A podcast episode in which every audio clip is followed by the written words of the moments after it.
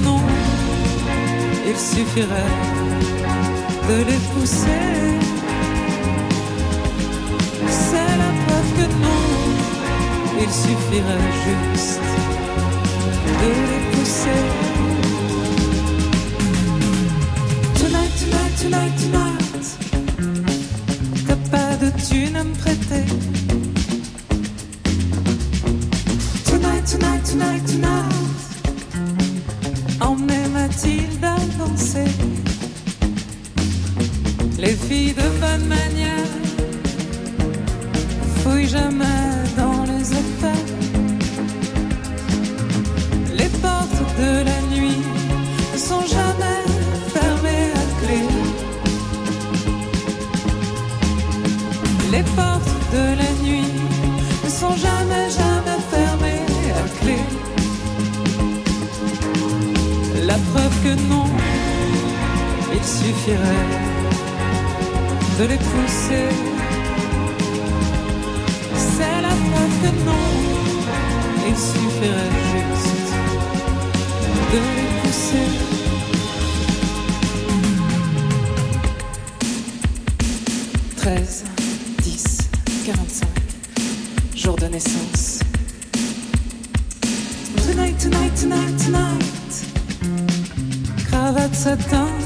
clé.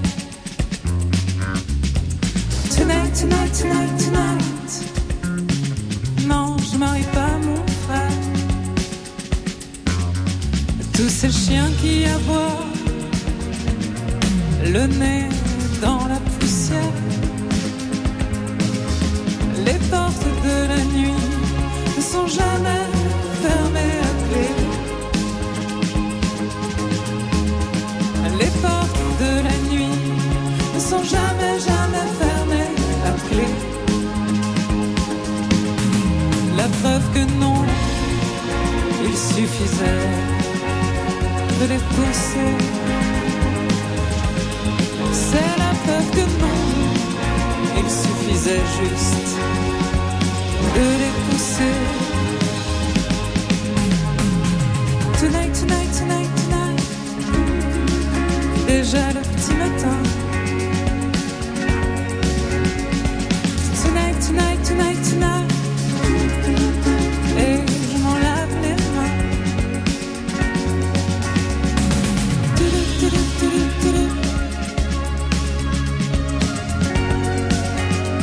Carlotti en live dans cette reprise de Tonight, signé Christophe, un extrait du concert qui sera diffusé sur Arte Concert mercredi prochain à partir de 19h. Christophe que vous connaissiez bien depuis plus de 10 ans, vous étiez allé le voir j'imagine chez lui le soir. Vous échangiez sur quoi? Les voitures, les jukebox, les filles? Non, en fait, moi, je, je l'ai rencontré parce que je faisais euh, un atelier de création radiophonique sur les dandys et puis sur le rock and roll et on avait beaucoup parlé d'Elvis notamment et on était devenus assez amis euh, après justement une conversation qui ne s'était jamais arrêtée pendant toute une nuit. Et puis ensuite, je l'avais invité sur le laboratoire onirique que j'avais fait au 104 où il était venu raconter ses rêves et chanter euh, Dream Baby Dream. Et donc voilà, donc du coup, on parlait de musique, on parlait de toutes sortes de choses. Basile Dimansky, Christophe, est-ce que ça représente quelque chose pour vous? Qui vous êtes tenu à l'écart de la scène francophone pendant pas mal de temps, j'ai pu lire dans les entretiens. Ouais. Christophe, ça marchait quand même pour ouais, vous? absolument. Euh, déjà, j'aimais beaucoup le personnage. Je crois que j'ai connu le personnage avant de connaître la musique. Euh, j'aimais le dandy, j'aimais le côté italien de Christophe. Euh, j'aimais les histoires qu'on racontait sur lui, euh, des potes qui me disaient qu'il se couchait à, midi et qu'il se réveillait à 19h. Enfin, des choses assez séduisantes, quoi. Et après, j'ai découvert sa musique relativement tard, mais j'ai beaucoup aimé, notamment un de ses derniers albums euh, avec Dangereuse, écrit par Jean-Michel Jarre, qui pour moi est sa plus belle chanson. Pour un hommage à Christophe, qu'est-ce qu'il fallait éviter et au contraire, qu'est-ce qu'il fallait mettre en place pour retrouver quelque chose de sa voix et de son son. En Alors fait, justement, moi, ma préoccupation quand euh, le table de Poitiers, donc euh, Bernard Mouchon, m'a appelé pour me dire est-ce que tu veux lui rendre hommage, je me suis dit que Christophe c'était quelqu'un qui aimait, qui créait la matière sonore en fait, et que toutes ses chansons, même, il disait qu'il n'était pas chanteur, il disait qu'il que même avec sa voix en fait, il, il, il faisait de la matière sonore.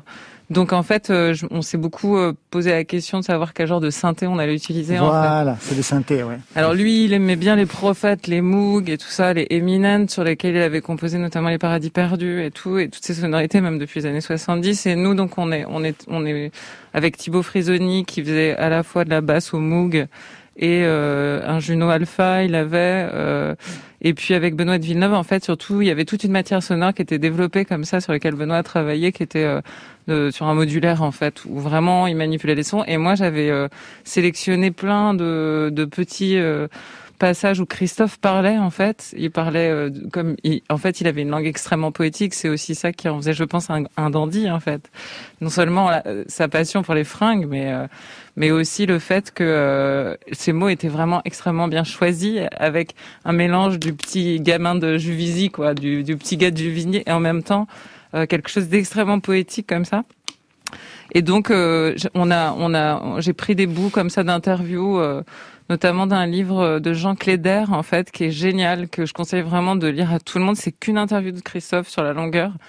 Et à la fin du, du bouquin, il y a un, un disque en fait où, où il y a des interviews de lui qui sont montées et il dit des choses merveilleuses, notamment sur le cinéma. Et donc voilà, j'ai voulu émailler le concert comme ça de sa voix qui apparaissait dans des nappes de synthé, euh, dans des nappes de modulaire qui étaient bougées en direct. Est-ce que ce concert est hanté par d'autres concerts, ceux de Christophe que vous aviez pu voir ou pas voir? Parce qu'il y a des concerts mythiques. Ouais. Moi, le concert que- qui m'a marqué, dont j'ai entendu parler, c'est celui de 74, un concert Alors, complètement dingue. C'était ma base. En fait, quand j'ai envoyé la liste des chansons aux musiciens et, et que je leur ai dit, euh, en fait, pour moi, c'était la base. C'est-à-dire, je trouve que dans le concert de, de 75, je crois, à l'Olympia, il, ça, très lyrique, enfin très. Et voilà, c'est hyper rock lyrique. En même temps, il y a des choses extrêmement intimistes, euh, piano-voix. En même temps, il y a ce côté où il chante des versions italiennes de ses morceaux. Exactement. Il y a un disque d'ailleurs de toutes les versions italiennes que j'adore. Ouais. Et euh, bah là, ils ont ils ont tout ressorti euh, Ouais. récemment, mais mais du coup, c'est vrai que pour moi, ce concert, c'est un concert très euh, emblématique en fait de, de son travail.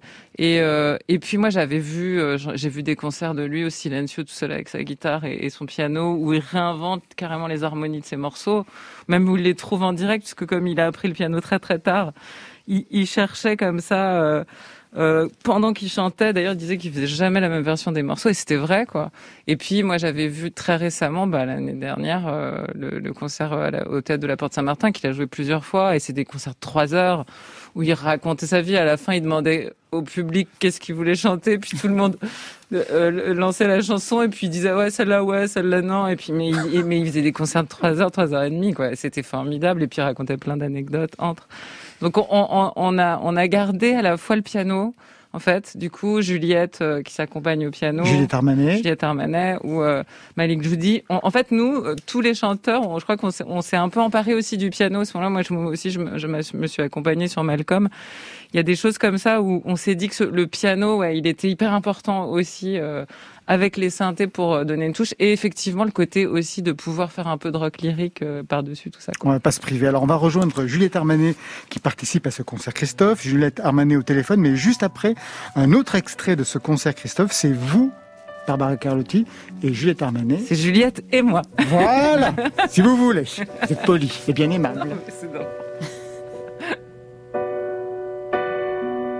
Dans ce dancing sans danseur sous la boule ronde, parfum, lumières et couleurs qui se répondent.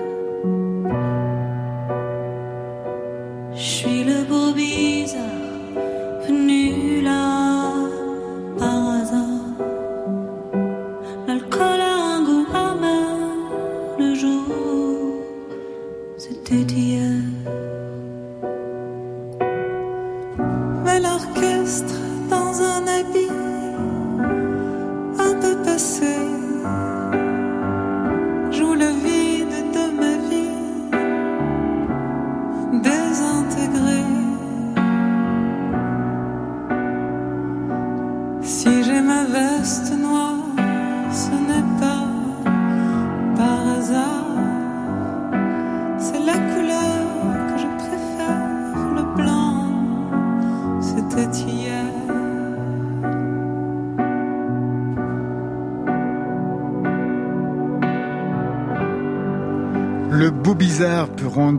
entre Barbara Carlotti et Juliette Armanet. Juliette Armanet, bonsoir. Bonsoir. bonsoir Juliette.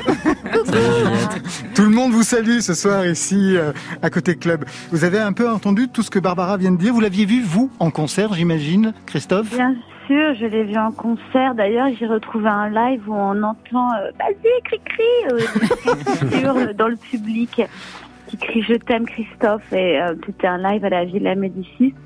Je le réécoutais en ayant complètement oublié que j'étais là et à un moment j'entends cette voix, je me dis dingue c'est moi. Bon, bref. Donc euh, oui, j'avais vu plusieurs concerts et il m'avait invité à jouer à la, au théâtre de la Porte Saint-Martin et euh, et j'avais j'ai eu un souvenir complètement éblouissant et comme disait Barbara, c'était des concerts de je crois que c'était vraiment quatre heures de concert quoi.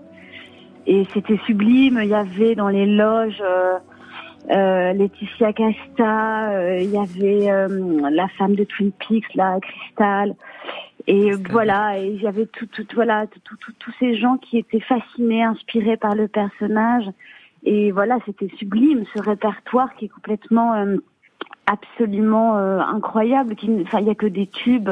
On croit que ça s'arrête et en fait, ça, ça ne s'arrête jamais. Il a, il a tissé un, un un paysage, une toile complètement immense, quoi. C'est, je, je, je saurais pas dire, euh, comme disait Basile, moi, quelle était ma chanson préférée. À vrai dire, moi, c'est l'œuvre qui me, qui me séduit parce qu'elle est justement tellement infinie en fait que je la trouve éblouissante. Ah bah, il faut dire que depuis la période yéyé jusqu'à aujourd'hui, en fait, mm. euh, les périodes se sont, même s'il y a eu un silence, hein, il y a eu un silence de huit années, je crois, entre deux, deux disques, mais c'est vrai que toute la toute la période est, est, est profondément, euh, bah, on va dire charismatique.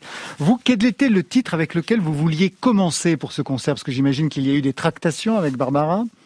Pas du tout. Je me suis complètement laissée porter par Barbara qui a l'art. Euh, c'est très délicat, surtout quand on aime les gens en profondeur, de les, de leur rendre hommage. C'est ce qu'il y a de plus dur, à vrai dire. Donc je me suis complètement laissée guider. La note d'intention de Barbara était super, complètement à l'image de, de Christophe. Il y a même un moment où elle parlait de parmesan musical. Donc je pense que là, on était- En effet, en effet.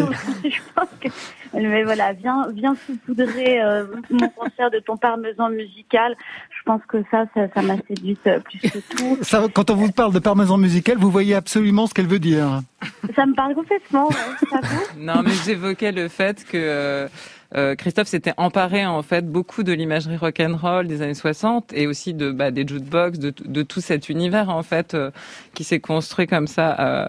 Dans les années 60 aux États-Unis, et qui se l'était approprié, mais qu'il avait évidemment parsemé de son parmesan musical avec des touches de, de variété italienne des années 70. On l'entend, on l'entend dans ses Bien sûr. chansons Ouais.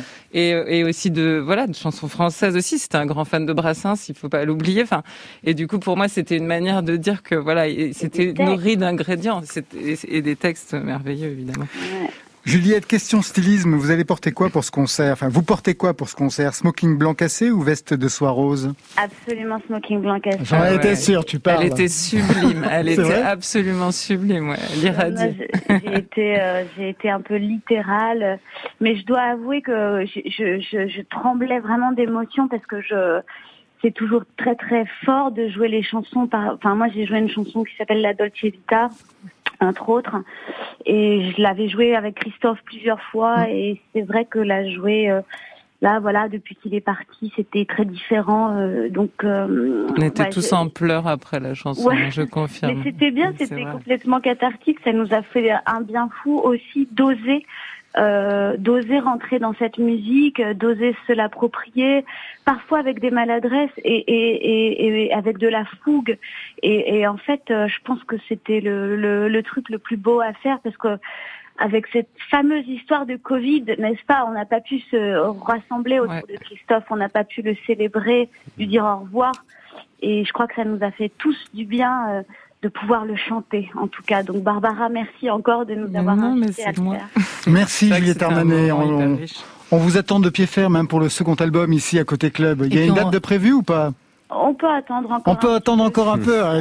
Oui Marion? Et puis on, on se voit samedi sur la grande euh, hyper nuit en direct du studio 104. Ici à la maison de la radio. Hein À la maison de la radio, ça Merci. va être euh, un grand truc, ça aussi. Ah, ouais. Merci à vous, merci Juliette. Armanet. Alors Juliette, vous avez chanté en duo avec Christophe. Rodolphe Burger l'a fait lui avec un titre de 95 de son groupe Catonoma, ça s'appelait La Chambre. Rodolphe Burger qui précise, cette version date d'avant notre dernier concert ensemble avec Christophe en mars 2019, lors d'un hommage déjà à Rachid Taha. La mort de Christophe a été un choc horrible. C'est fou, mais j'ai un clavier qui appartenait à Christophe. Je jouais dessus quand j'ai appris sa mort. C'est une coïncidence que ce titre soit sur l'album et sur France Inter.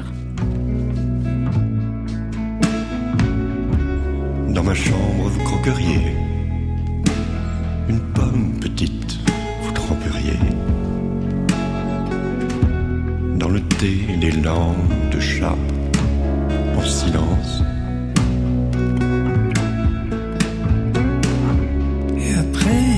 Le débat, comme dit Casanova, fronçant les sourcils, vous diriez, c'est bizarre. Dans ma chambre, vous croqueriez. Une pomme petite, vous tremperiez. Dans le thé des langues de chat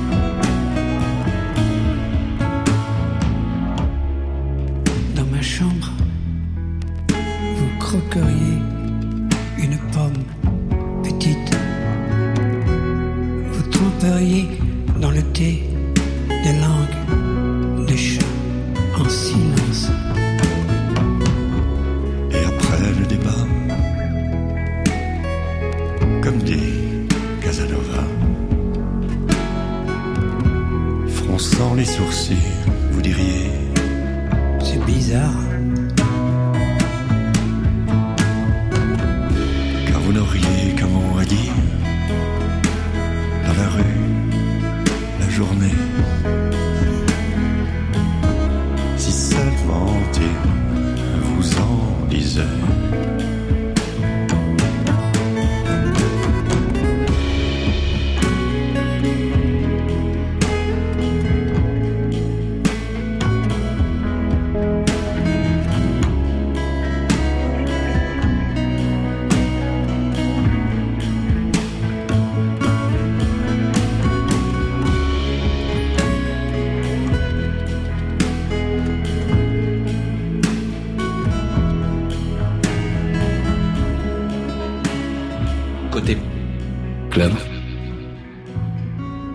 Barbara Carlotti, quand on fait un concert hommage à Christophe, se pose bien sûr le choix des chansons. Est-ce qu'on prend celle-là? Est-ce qu'on prend Aline? Est-ce qu'on va prendre les, Paradis Perdus?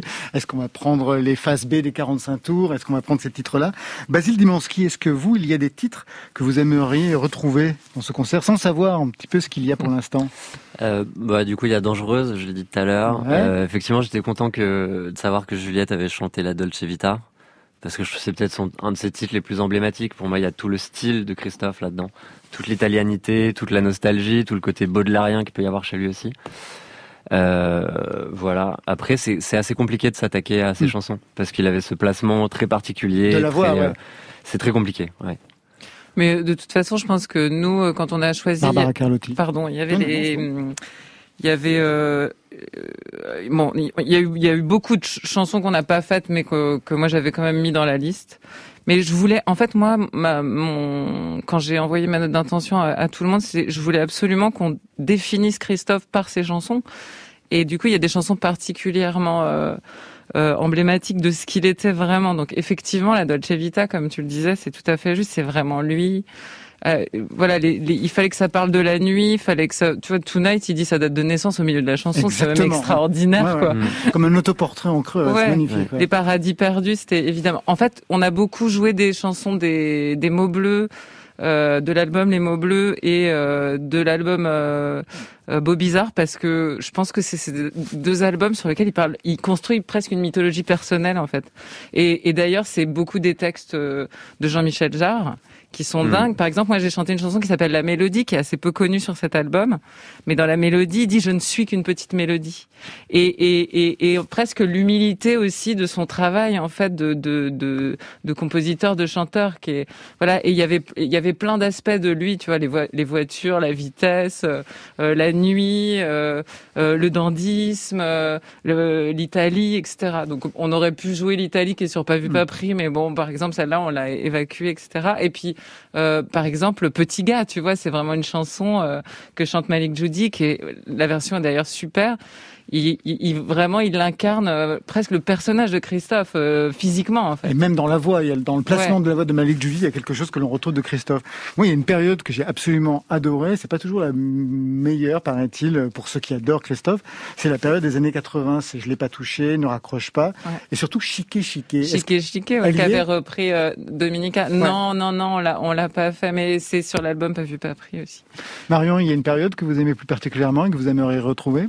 Moi, je j'ai pas de, je, je suis moins spécialiste que vous de- du répertoire de Christophe. J'ai plutôt un, un souvenir euh, de lui quand il était venu à Grande Contrôle euh, jouer la Je me dernière souviens, fois. ouais. C'était au mois de février. Et c'était éblouissant de le voir, en effet, arriver sur son clavier et prendre son temps, complètement euh, changer l'harmonie de la chanson, la, presque la réécrire. La version des mots bleus était sublime. était incroyable. On l'avait repassé justement au je moment de sa disparition. j'ai rarement été aussi surprise par, euh, par quelqu'un euh, musicalement euh, sur scène comme ça. Et moi, je voulais aussi dans le concert, parce qu'il était très cinéphile, donc je voulais que ça parle de cinéma et je voulais qu'on donne un peu le côté. il était extrêmement fan de Lynch. Et donc je voulais qu'on donne une tonalité Lynchienne. C'est pour ça qu'il y a parfois il y a des montées de synthé, mais vraiment l'impression d'être dans Twin Peaks, la saison 3, tu vois, et le mec apparaît dans la loge. Enfin, je voulais vraiment que Christophe ait presque ce moment.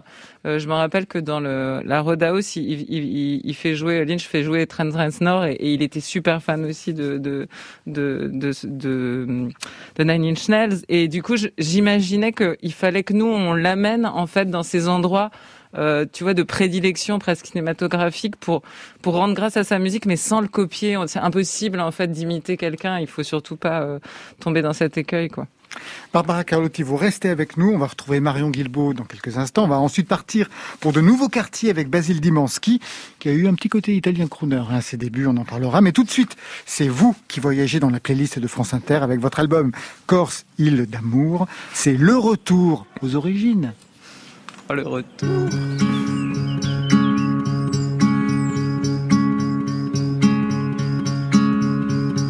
Aujourd'hui, grâce à Dieu, je vois le campanile qu'un jour j'avais laissé un beau matin d'avril. Enfant, j'étais parti, je reviens après tout pour trouver le repos, mais je suis à genoux. Aux cloches, taisez-vous.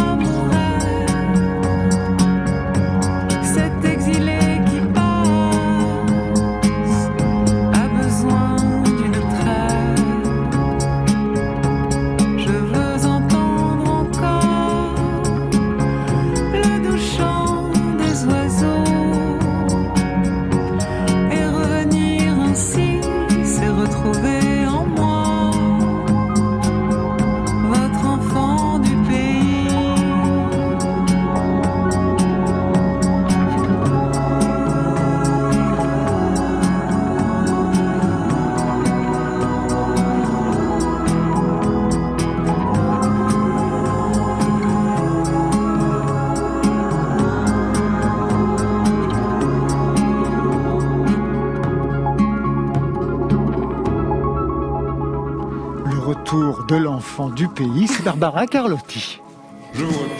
Côté club. Côté club. Laurent Goumard sur France Inter. Marion, au téléphone, il y a qui? Ah, il y a Bertrand Burgala, mais avant, zoom sur Phil Spector, hein, est mort hier à l'âge de 81 ans dans la prison de Californie, où il purgeait une peine de 19 ans de prison pour le meurtre de l'actrice Lana Clarkson en 2003. Producteur légendaire, personnage sulfureux de l'histoire de la pop, il a été entre autres l'architecte du fameux Wall of Sound. Et on est en ligne avec un autre producteur, mais aussi patron de label, musicien, chroniqueur. Bonsoir Bertrand Burgala. Bonsoir Marion, bonsoir Laurent. Bonsoir tout le monde. Salut. Bonsoir. Bertrand. On est en Il y a Barbara famille, on est en Carlotti, il y a il y a tout le monde. Bertrand, ce fameux Wall of Sound, c'est vraiment la principale contribution de Phil Spector à l'histoire de la pop? Euh, ben, je sais pas ce que ce que vont penser euh, Basile et Barbara, mais c'est un peu mystérieux ce truc de Wall of Sound parce que c'est euh, euh, ça va complètement à rebours de tout ce qui est de c'est-à-dire que plus on empile des instruments, normalement, euh, plus ça sonne mal. Ouais. Et lui, il est arrivé à empiler tout ça dans un studio et à en faire quelque chose de très réverbéré. euh, euh, Enfin voilà, c'est l'anti-jomique de, de ce point de vue-là. Mais je sais pas. Moi, je pense que et, on va pas, on va pas séparer le personnage et l'œuvre. Non. Mais Non, on peut plus. mais On peut plus. Mais on n'en peut plus. Mais le personnage, il, me, il est aussi touchant parce qu'on sent quelqu'un qui s'est fait complètement dévorer justement par le par la légende, par le personnage. Et je pense que c'est enfin voilà, il y a les deux, il y a les deux et les deux sont sont intéressants d'une d'une certaine façon. Vous-même, Bertrand Burgala, vous êtes producteur. Est-ce que vous vous êtes inspiré des techniques justement de production de Phil Spector? C'était une source d'inspiration? Peut-être Bertrand n'est pas là. Si, il va revenir. Il va revenir. Comme Basile Dimansky, qu'est-ce que vous en Phil pensez Spector, qu'est-ce que ça vous évoque euh, Je suis pas un grand spécialiste de Phil Spector. Après, Pourtant, la réverb, ça vous connaissez aussi au début. Et hein, je vois, je vois de quoi on parle quand on parle de Wall of Sound. Je pense que c'est, il a eu un, un, apport extrêmement important sur le sur le mix et notamment sur le mix contemporain qui consiste à à, à être dans la plénitude du son euh, et à être peut-être plus dans la compression, moins dans la dynamique, comme c'était le cas dans les années 60 ou euh, quand on écoute des disques des années 60 aujourd'hui, on a l'impression que c'est vide par moment. Donc je pense qu'il est, euh, il a beaucoup participé à tout ça, effectivement. Barbara? Non, moi je pensais que bizarrement, euh, enfin, il voulait faire un peu Wagner en fait. Il voulait créer euh, une symphonie dans la musique, des symphonies, ouais, en ajoutant et, et, surajoutant des, des, des guitares et, et, faisant rejouer des parties en fait par différents instruments. Euh, non, je me disais moi, euh, ce que je trouve euh, étrange, c'est qu'il a créé le mur du son et qu'il s'est retrouvé entre quatre murs d'une prison, qu'il était extrêmement paranoïaque. je pense qu'il a essayé de défendre sa musique. Enfin, je pense qu'il y a une fragilité euh, de, de, départ chez cet homme euh, qui s'est euh, voilà qui le succès qu'il a eu et la puissance qu'il a eu à un moment donné dans l'industrie du disque américaine en, en, faisant sortir des groupes comme les Crystals ou les Ronettes et tout. Ça ça lui a donné un pouvoir presque démesuré dont, dont il a qu'il a pas su gérer sans doute quoi. Mais mais enfin je, je suis assez d'accord avec John Lennon. Il a vraiment inventé quelque chose en fait. Et, et c'est et c'est suffisamment rare. Et puis je pense que ça a changé totalement le paysage de la musique populaire américaine. Donc euh, moi pour ça j'ai quand même il, composait aussi. Enfin il a il a écrit des mélodies géniales. Enfin il, il était quand même euh, c'était quand même un grand musicien quoi. Tout à fait. On est on a retrouvé je crois Bertrand ah. euh, Bertrand Burgala. Oui. On est, euh, ça y est, on vous a, on vous a retrouvé. Bertrand, vous avez euh, collaboré d'ailleurs avec euh, Barbara Carlotti. Il y a un duo sur Magnétique, hein, mais également auparavant, ça vous est déjà arrivé de la menacer d'un revolver ou d'une arbalète, on, comme, comme, je vous préviens, comme Spector l'a fait on ne Cohen. pas l'homme de l'œuvre. Je vous préviens tout de suite. On a des, on m'a déjà menacé d'une arbalète en ah, vous Oui, mais moi j'ai menacé personne, non, non. Non. C'est très agréable de, de travailler avec Barbara. C'est un son très connoté, le son Spector, hein, le son quand même des 60s. Hein. Oui, euh. mais quand même après, donc après les Ramones. Oui. Euh, euh, Il a fait l'album des Ramones en 80. Oui, mais c'est différent, c'est enfin c'est intéressant aussi. C'est-à-dire il est non, il est il est arrivé à faire à faire à faire à continuer. Bah, Lennon aussi, etc. Mais bon, bien sûr. C'est un producteur euh, reconnu, hein, il a gagné euh, des millions de dollars, euh, euh, mais il a toujours été quand même considéré comme un marginal dans l'industrie du disque. Comment vous expliquez ça? Lui, il se sentait vraiment à part. Ben, je, je, pense que, enfin, je pense que c'est, enfin, en même temps, il était milliardaire à, je sais plus, à 21, ans. Enfin, c'est ça. ça. Euh, mais après, c'est ce que je sais plus où, tout à l'heure, avant de disparaître, oui. ce que je pense, en fait, ce que, ce à quoi je pensais, c'est que c'est quand même, voilà, il a été, il a été victime de, de la légende, de lui-même. Euh, c'est-à-dire qu'il, je crois qu'il a regardé, je sais plus, c'est Ronnie Spector qui disait qu'il il regardait tous les jours, il regardait Citizen Kane. Donc euh, tout d'un coup, euh, de, de, et il y avait une phrase, je crois, dans le premier livre de Simon Liberati, il disait qu'à une époque, tout le monde voulait, c'était très bien d'être fou. Tu sais, on, on, disait de quelqu'un, ah, il est fou, mm. c'était génial. Mais sauf qu'il y a des gens qui sont vraiment devenus ma boule après. Ouais. Et je pense que ça, c'est là où il y a, il y a ce, ce, truc de, de, du personnage, de vouloir être une légende, euh, ça peut être, ça peut être terrible. Et puis ça peut avoir des conséquences ter ter terrifiantes. Bertrand Burgala, on, Barbara Carlotti l'a mentionné tout à l'heure, hein. Phil Spector a participé à l'essor des groupes vocaux féminins, les Crystals, les Ronettes. Il a été marié même un temps avec l'une d'elles. Il a produit Let It Be, le dernier album des Beatles. Il a produit les albums solo de Lennon, de Harrison, Ike Turner, Leonard Cohen, les Ramones. Mais vous, Bertrand Burgala, c'est une chanson de 1965 des White House Brothers qui a votre préférence. Un mot sur ce choix, sur ce titre ben Parce que ce titre, je le trouve, euh, justement, il y, a, une respiration, il y a quelque chose, il y a quelque chose de presque spatial de, de, dessus, et je trouve que c'est tout, tout son art, euh, enfin dans tout ce, tout ce que j'aime, et puis c'est lui, euh, et il y, a, il y, avait aussi toujours, c'est Spector, c'est aussi les musiciens qui jouent avec lui, c'est euh, c'est son arrangeur, c'est Jack Nietzsche, c'est mhm. c'était aussi tout ça, la, la, la, caractéristique de, de Spector quand même. Vous avez l'impression qu'aujourd'hui on, on, aurait envie de retrouver ce son-là ou c'est plus du tout du tout d'actualité? Non, enfin c'est, ça serait marrant, mais c'est on est allé en fait très vite après, à partir des années 70, quand même le son est devenu très très mat, ce que je trouve vachement bien aussi. Hein. Enfin il n'y a pas de il y a, pas de règles. Je pense qu'on aurait surtout besoin de chansons avec des ponts, avec des, des, des choses un peu imprévisibles. Ce qui est plus, ce qui, enfin voilà, je pense que ça serait plus ça qui, qui, qui manquerait que de la réverbe. Merci beaucoup Bertrand de Merci Bertrand. À très bientôt. On écoute tout de suite Right Out Brothers sur France Inter.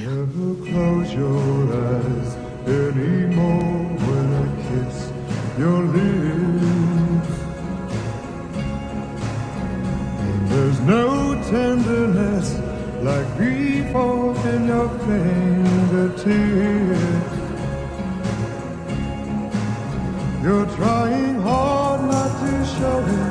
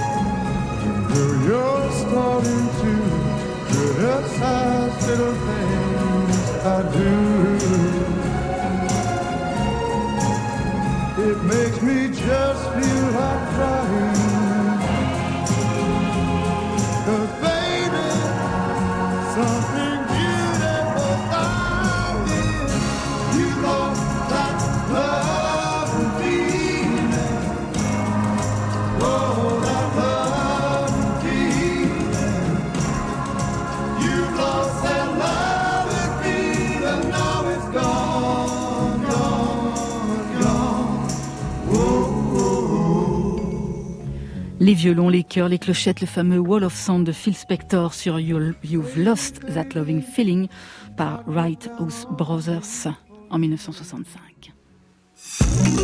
Côté, côté club. On pourrait écouter chez moi ou dans un club? Sur France Inter. Retour plateau avec Barbara Carlotti et Basile Dimansky qui signe lui son deuxième album cinq ans après ses premiers EP. Je me souviens en 2016, une voix de crooner, des guitares avec des réverbes. À l'époque, ça donnait ça.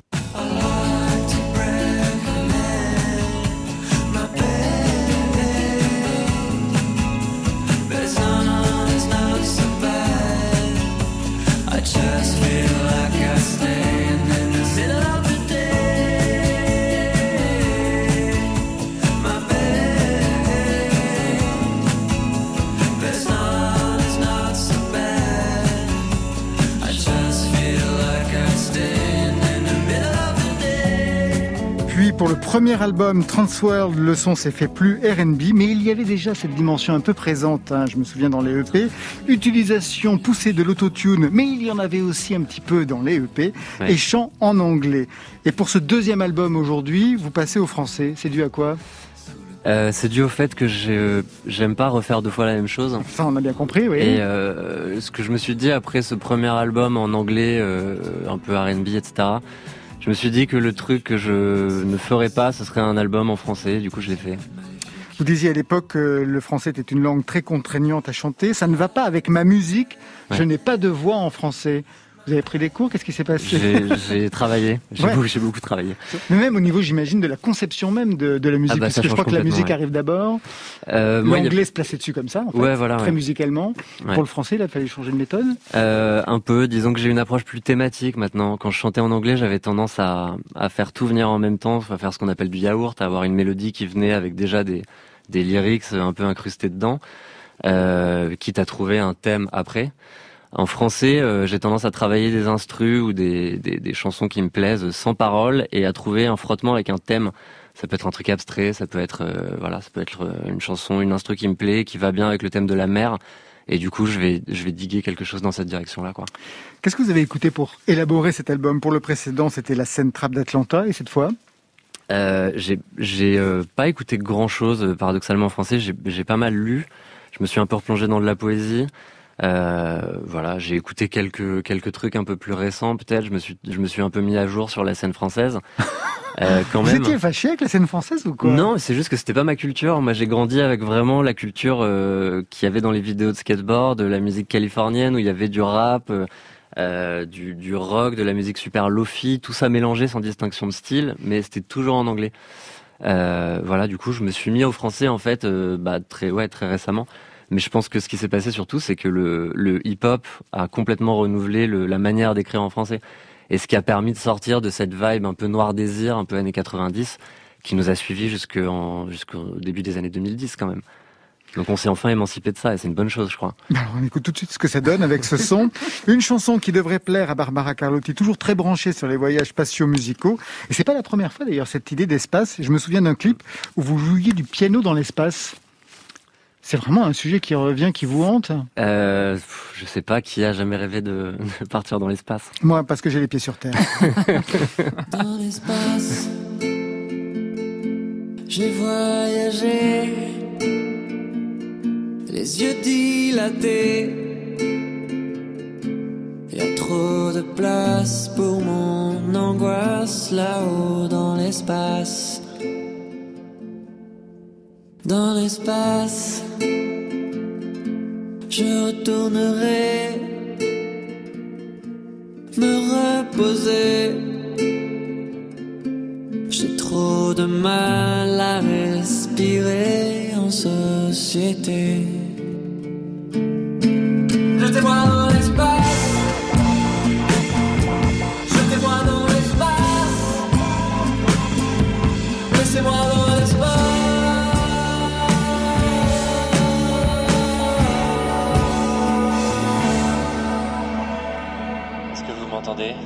Dans l'espace. Plus de 602 jours sur place. Amour quitté.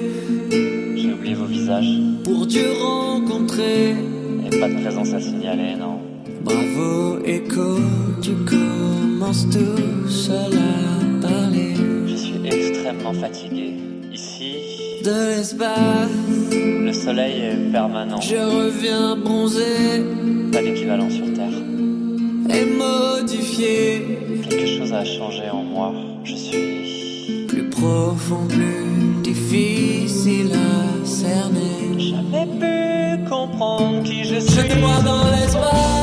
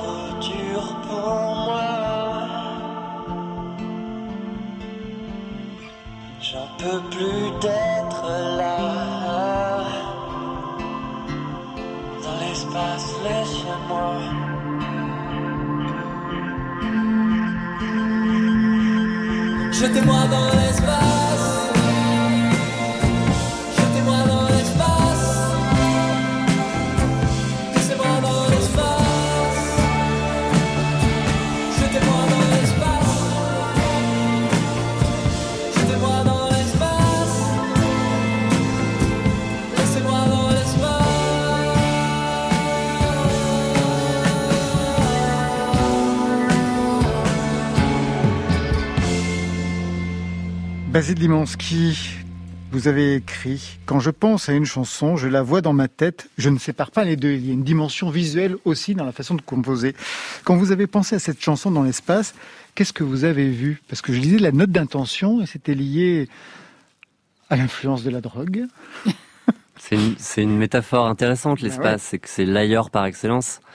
Euh, et la drogue est aussi l'ailleurs par excellence, enfin les substances en règle générale. Euh, moi, ce qui m'a beaucoup intéressé, notamment dans les films de science-fiction, je sais pas si vous avez vu des films comme Ad Astra, Oui. euh, c'est cette espèce de folie qui s'empare des gens qui vont ailleurs et la problématique du retour et la problématique notamment de ces astronautes qui, une fois qu'ils sont sur Terre, s'emmerdent à mourir et ont qu'une seule envie, c'est de repartir en fait. Les substances font ça, la musique donne cette impression-là aussi. Quand on a connu le- le- l'extase de- d'une création en studio où on est dans une chanson et on se dit qu'il se passe quelque chose d'important, bah parfois on, on trouve que la vie ordinaire est, est chiante à mourir. ouais. J'imagine que vous êtes d'accord avec euh, cette vision, Barbara Carlotti, vous qui êtes une spécialiste aussi de l'espace. Un des thèmes que vous aviez abordé avec un album. Ouais. Euh, une émission de radio ça Une émission de radio, oui. Non, moi j'ai écouté le, le disque de Basile avant de venir par curiosité et, euh, et c'est la chanson qui m'a le plus plu Ouais. en fait. C'est mon titre préféré. Je pense que la thématique en effet me, me plaît d'emblée. Je crois. Et en fait, ce que j'aime surtout, c'est le côté hyper pop euh, de Ah, ce voilà. départ sur le refrain J'adore aussi quand il arrive, quoi. C'est super beau. et ouais. ce déploiement justement euh, très spatial et tout ça et euh, l'efficacité aussi de la mélodie que je trouve vraiment euh, super et et, euh, et j'aime bien le, le- un peu un aveu de défaite aussi euh, dans cette chanson c'est-à-dire qu'il y a un côté qui est hyper porté bah c'est quand même Mm. une histoire d'angoisse aussi vachement quoi on, en- ouais, on je dirais entend pas dans que- les paroles ouais, quoi Je dirais pas que c'est un aveu de défaite parce que justement on peut repartir quand on veut. Ce qui est quand même une belle chose. ouais Un mot sur la pochette, puisqu'on a parlé d'effets visuels. Pour Ouais. un EP, il y avait, je me souviens, un, dauphin banane, là aussi dans l'espace.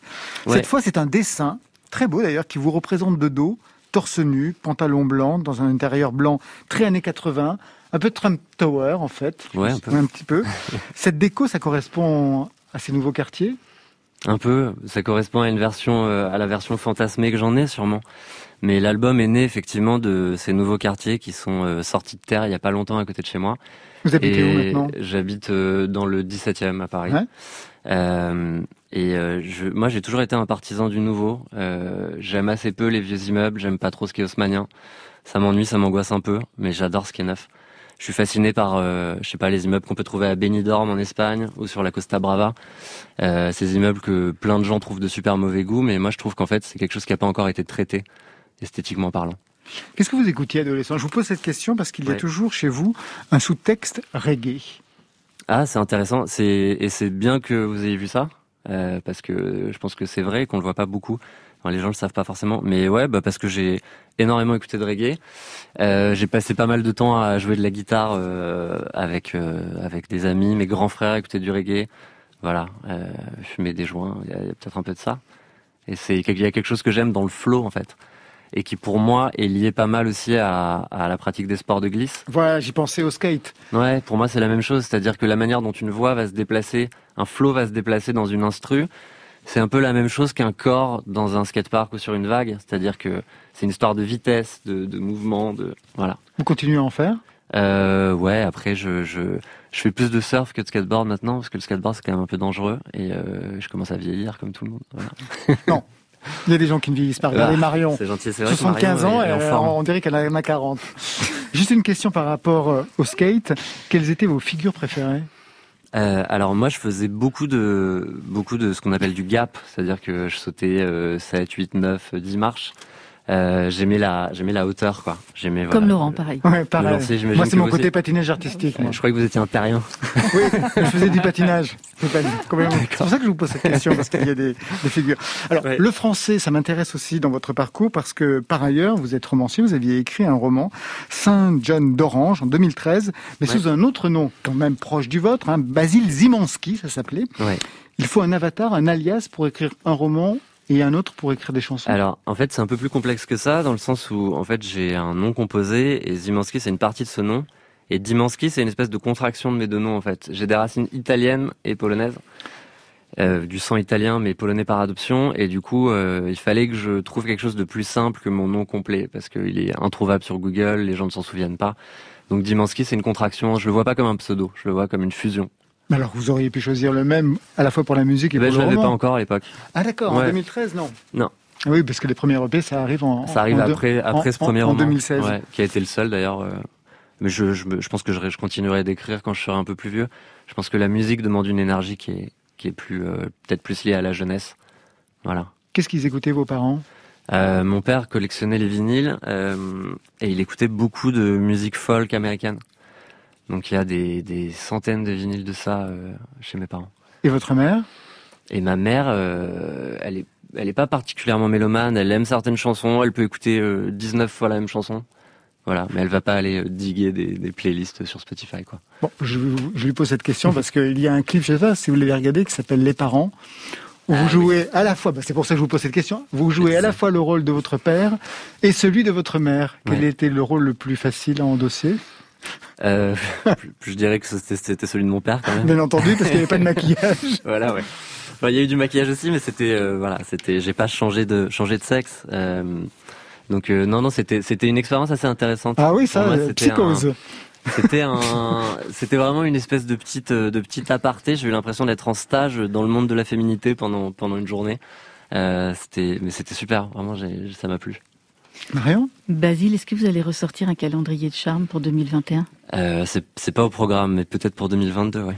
C'était quoi ce calendrier? Vous l'aviez reçu, on en a parlé tout à l'heure au bureau. Mais c'était quoi?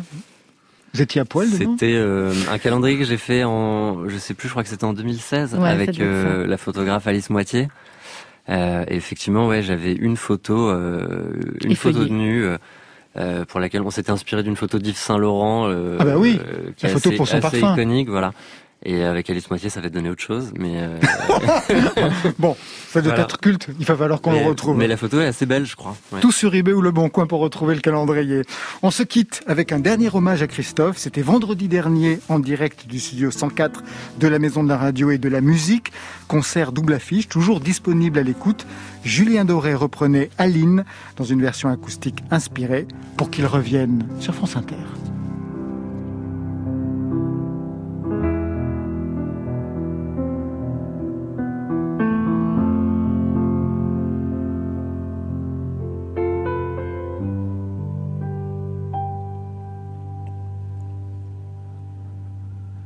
Dessiné sur le sable son doux visage qui me souriait.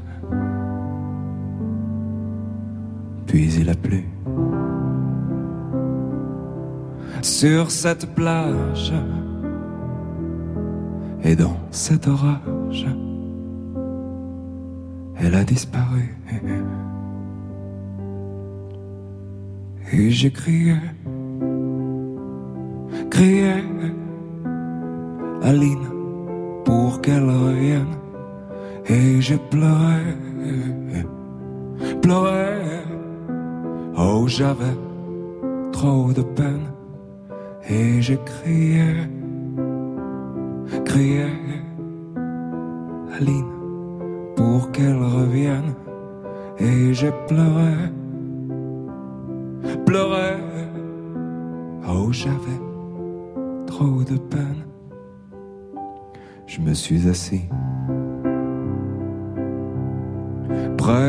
son âme. Mais la belle dame s'était enfuie. Je l'ai cherchée sans plus y croire et sans un espoir pour me guider. Et j'ai crié, crié, Aline, pour qu'elle revienne. Et j'ai pleuré, pleuré, oh j'avais trop de peine.